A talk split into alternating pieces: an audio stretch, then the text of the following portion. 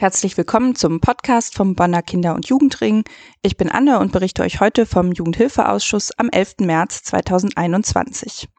Wir haben uns lange nicht gehört, äh, das letzte Mal letztes Jahr im September. Das liegt daran, dass es seit dieser Zeit keinen Jugendhilfeausschuss gab. Ihr wisst natürlich, dass es Kommunalwahlen gab und es danach ein bisschen länger gedauert hat in Bonn, bis sich eine Regierungskoalition zusammengefunden hat, die dann eben auch Ausschüsse besetzen konnte. Und so ist es jetzt ähm, das erste Mal, dass der Jugendhilfeausschuss in diesem Jahr, aber auch in dieser neuen Legislatur tagt. Dadurch hat sich ein bisschen was verändert. Ähm, eine neue, Koalition ist an der Macht und hat damit auch die Mehrheit im Ausschuss. Und ja, auch ganz viele Ausschussmitglieder haben sich verändert. Ganz wenige sind dabei geblieben. Nur eine der jugendpolitischen Sprecherinnen ähm, ist äh, eine langjährige Sprecherin. Das ist Dörte Ewald von der SPD. Alle anderen sind neu und auch viele der anderen PolitikerInnen sind vorher noch nie im Bonner Jugendhilfeausschuss gewesen. Was allerdings gleich geblieben ist, sind viele Vertreter der TrägerInnen, was sich direkt auch in zahlreichen ja, Redebeiträgen im ersten Ausschuss äh, deutlich gemacht hat. Von unserer Seite hat sich auch eine Veränderung ähm, ergeben. Der Leon ist nicht mehr für uns im Jugendhilfeausschuss, sondern das mache ich in dieser Legislatur, Anne Segbers als Vorsitzende des Jugendrings.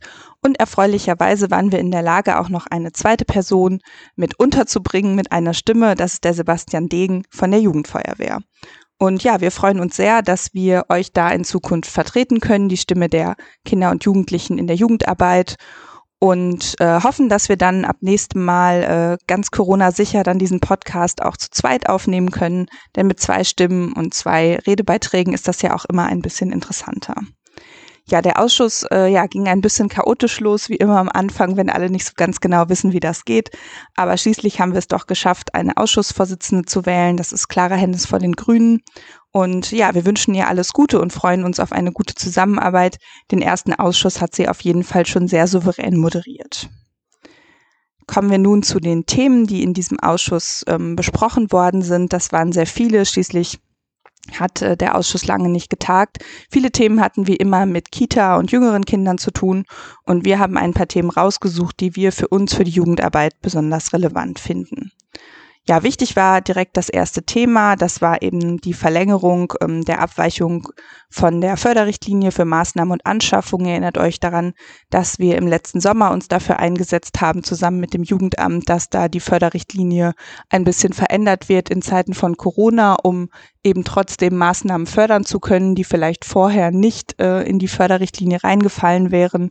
Ähm, das ermöglicht es jetzt zum Beispiel mehr BetreuerInnen zu fördern, weil man wegen Corona ähm, ja kleinere Gruppen bilden muss und da eben mehr BetreuerInnen braucht. Das ist nur eine Abweichung, die da beschlossen worden ist.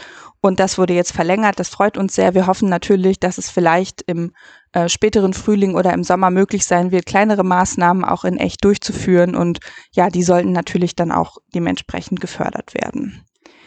Ein weiterer Punkt, der uns gefreut hat, ist, dass die Stadt sich nun doch auf den Weg macht, das ähm, Siegel kinderfreundliche Kommune zu erwerben.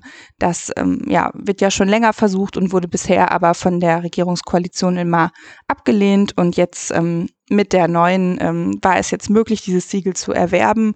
Ja, wir freuen uns darauf und hoffen, dass mit diesem Siegel eben auch ja vor allem mehr Partizipation für Kinder und Jugendliche einhergeht und wir es so ja schaffen können, dass Kinder und Jugendliche endlich nicht nur bei Spielplatzgestaltung mitbestimmen können, sondern bei ganz vielen anderen Themen auch.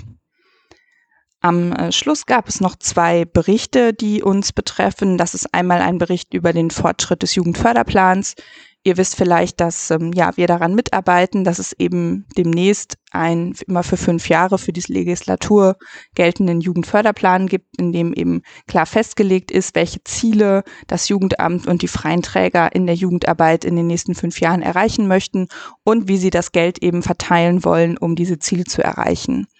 Wir sind jetzt seit ungefähr anderthalb Jahren in dem Prozess, diesen ähm, Jugendförderplan aufzulegen. Wir sind nicht ganz glücklich mit dem Prozess, weil wir finden, dass es sehr lange dauert und weil uns ähm, trotz mehrmaliger Anmerkungen eigentlich immer noch die Beteiligung von Kindern und Jugendlichen in großem Stil fehlt. Und ja, wir haben uns über einen ersten Bericht gefreut, den wir aber als sehr, ja, viel zu positiv ansehen, weil wir nicht finden, dass das gerade besonders gut läuft Und wir freuen uns aber, dass es noch eine Nachfrage gab, die jetzt beinhaltet, dass eben in jedem Jugendhilfeausschuss über den Fortschritt berichtet werden muss. Das finden wir gut, damit Politik auch informiert ist, sollte es da nochmal zu Verzögerungen kommen. Als letztes wurde noch länger über einen Bericht der Verwaltung über die Auswirkungen der Corona-Pandemie auf Kinder und Jugendliche diskutiert. Ähm, da gab es verschiedene Anmerkungen, vor allem aus dem Kita- und Schulbereich.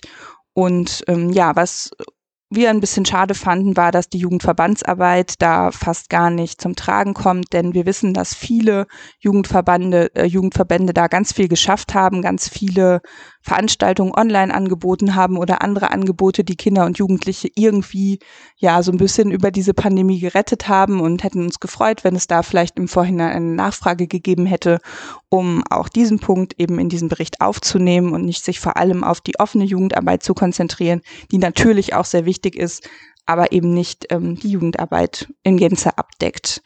Es wurde auch nochmal angemerkt, dass dieser Bericht ähm, ja ständig fortgeschrieben werden muss und dass vor allem wichtig ist, dass auch dort Perspektiven und Ziele hineingeschrieben werden und nicht nur ein Zustandsbericht, damit eben auch Menschen, die diesen Bericht lesen, die vielleicht nicht täglich mit Jugendpolitik zu tun haben und Jugendarbeit, auch daraus schließen können, ähm, ja, dass es weitergeht und was es für Möglichkeiten gibt für Kinder und Jugendliche aus dieser Krise wieder herauszukommen. Das war in aller Kürze das, was wir an diesem ersten Jugendhilfeausschuss für unsere Zuhörerinnen besonders interessant fanden.